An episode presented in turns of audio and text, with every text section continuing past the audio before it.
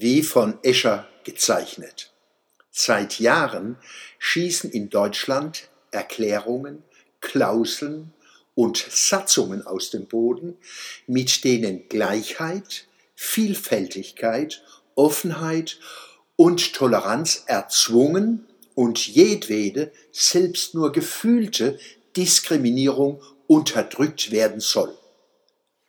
Die genannten Begriffe sind ohne gleichberechtigte, offene Debatte reine Lehrformeln, Totschlagworte zur Durchsetzung von Macht ohne demokratische Legitimation.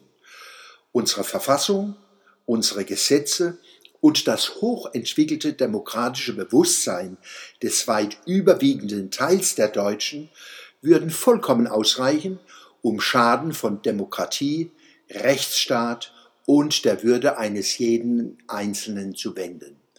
Aber es ist, wie ich es mit meinem Blog vom 20. Juni skizziert habe, das Grundgesetz für die Bundesrepublik Deutschland stört. Es soll mit Pseudorecht überwuchert und erstickt werden.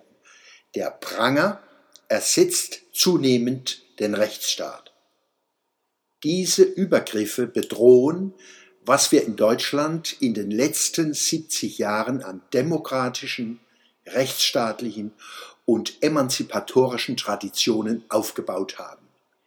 Regelrechte Wettbewerbe sind ausgebrochen, in denen extrem angepasste Politiker, Medienmacher und Aktivisten sich gegenseitig wo reinkriechen. Es bedürfte der zeichnerischen Begabung des großen niederländischen Künstlers Escher, um das Kommunikationsphänomen sich gegenseitig wo reinkriechen gültig zu visualisieren. Der letzte Schrei ist der heldenhafte Kampf gegen Rassismus. Eine vernünftige Bestimmung des Begriffes Rasse oder auch seine vernünftige Ablehnung liegt nicht im Interesse der linksextremistischen, rassistischen Black Lives Matter Bewegung und ihrer vielen Mitläuferstrukturen, gerade auch in Deutschland. Die Pose des empörten Anklägers ist längst zuverlässige Ressource von Macht geworden. Dabei werden Schuldzuweisungen durch aalglatte Adjektive wie latent und strukturell ins Unendliche gedehnt. Wo gar nichts zu finden ist, hilft der Begriff Mikroaggression. Da gibt es kein Entkommen.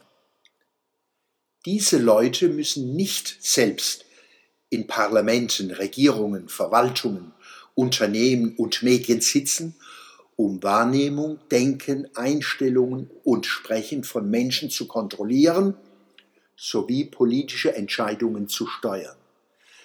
Wer Positionen scheinbarer moralischer Überlegenheit errungen hat, kann sich Abgeordnete, Bürgermeister und Regierungen gefügig machen. Grundton selbst zuerkannten Machtanspruchs How dare you? Natürlich ist es kein Fehler, wenn in Parlamenten, Regierungen und Qualitätsmedien viele Sympathisanten dieser Bewegungen sitzen. Mit ihrer Hilfe kann man großflächig und umstandslos Staatsknete und Information abgreifen und überparteiliche Kommunikations- und Machtnetzwerke betreiben.